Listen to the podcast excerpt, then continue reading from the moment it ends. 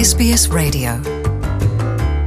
Olá, rapaziada da Austrália. A Polícia Civil de Porto Alegre deve receber até esta quarta-feira o resultado da perícia de leitura labial do jogador português Rafael Ramos, lateral direito do Corinthians. Vocês vão lembrar, ele foi acusado de injúria racial no último sábado pelo jogador Edenilson do Internacional, que num jogo disputado pelo Campeonato Brasileiro no Beira-Rio diz e garante ter sido chamado de macaco pelo Rafael Ramos, que nega isso. O Rafael Ramos nega essa informação, diz que falou outra coisa, mas que não falou macaco, falou um palavrão, mas não foi isso. A delegada do caso, eu conversei com ela, Ana Luísa Caruso, que é da segunda delegacia de Polícia Civil de Porto Alegre, ela me disse nessa sexta-feira que espera para quarta-feira desta semana o laudo da perícia, mas que já existem fortes indícios de que efetivamente houve o crime de injúria racial cometido pelo Rafael Ramos e acusado, apontado pelo Edenilson. Ela diz para mim assim: olha, que o Instituto Geral de Perícias vai dar uma clareza maior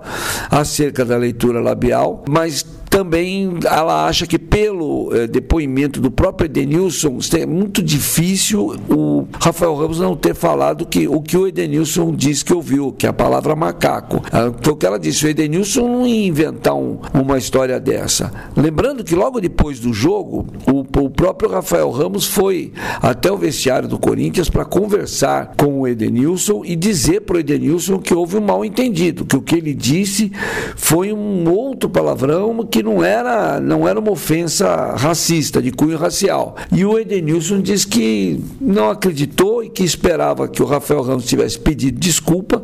O, o jogador não pediu desculpas, apenas falou que houve um mal entendido. E aí então o Edenilson prestou queixa no próprio estádio. O Rafael Ramos foi detido pela polícia no estádio.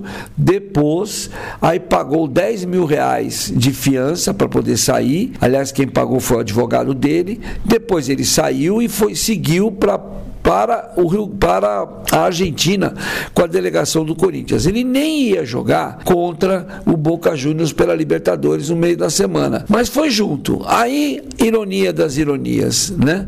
O Corinthians foi ao jogo e nessa sexta-feira o Corinthians entrou Comebol com uma com uma ação pedindo punição para o Boca Juniors porque mais uma vez, e eu já contei isso aqui para vocês, mas mais uma vez, torcedores do Boca Juniors se dirigiram a torcedores do Corinthians imitando macaco. Isso tem imagem, o vídeo, a televisão mostrou muito claramente um torcedor ficando pulando lá como um macaco em direção ao setor onde ficava a torcida do Corinthians. Depois do jogo, então, teve mais imagens, então envolveu mais gente.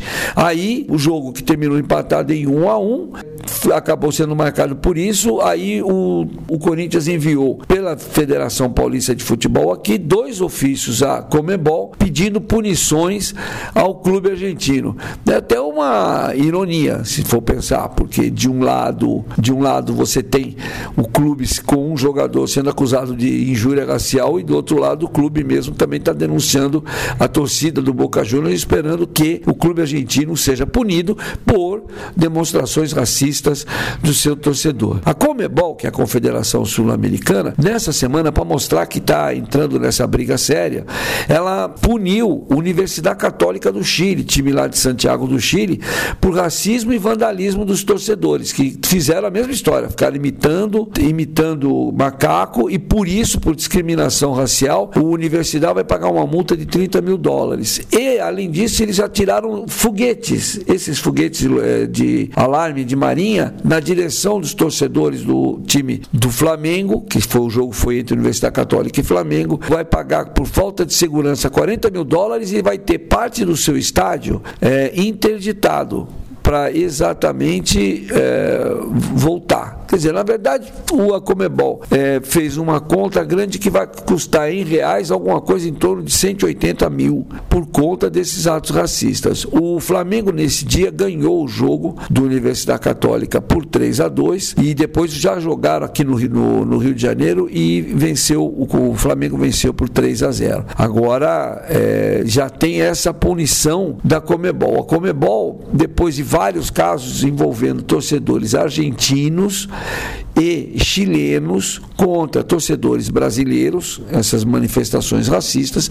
A Comebol anunciou que, tinha, que ia endurecer essas punições e anunciou também na semana passada que, entre outras coisas, os, as multas seriam maiores, além de multa que passa de 30 mil para 100 mil dólares, o máximo de multa, que é de 500 paus, 500 mil reais, e os times serão punidos jogando sem torcida, com parte dela em, em duelos. Ainda não aplicou isso, ainda cobrou menos do time do Universidade Católica, puniu com menos dinheiro, mas enfim, e tem casos em julgamento, né? Tem ainda um torcedor do River Plate que arremessou uma banana na direção dos torcedores do Fortaleza, num jogo na Argentina. No Equador, a torcida do Emelec também ficou chamando os palmeirenses de macaco, enfim, o Brasil está com uma fama de macaco aí na América do Sul, é um negócio maluco, né? Enfim, então agora vai aumentar a multa e, assim, e aí começa então um combate grande. Nós vamos ver agora é se a leitura labial do caso do Rafael Ramos com o Edenilson for confirmar, confirmado que ele realmente chamou Edenilson de macaco, o Corinthians deve fazer, deve dar uma punição exemplar, desligando o jogador, é, rompendo o contrato dele. Ela já fez isso, o Corinthians já fez isso com o lateral esquerdo Danilo Avelar, jogando e-game, mas voou, mas circulou na internet. Ele também fez algumas ofensas racistas com referências aos negros, aos, aos afrodescendentes do Brasil e ele nunca mais jogou. Ele não só foi desligado do Corinthians, como não arrumou clube até agora. Ah, o cerco está se fechando e vamos ver agora o que é que vai acontecer. O próprio Superior Tribunal de Justiça Desportiva da CBF abriu inquérito para apurar essa denúncia da, de injúria racial feita pelo Edenilson contra o Rafael Ramos.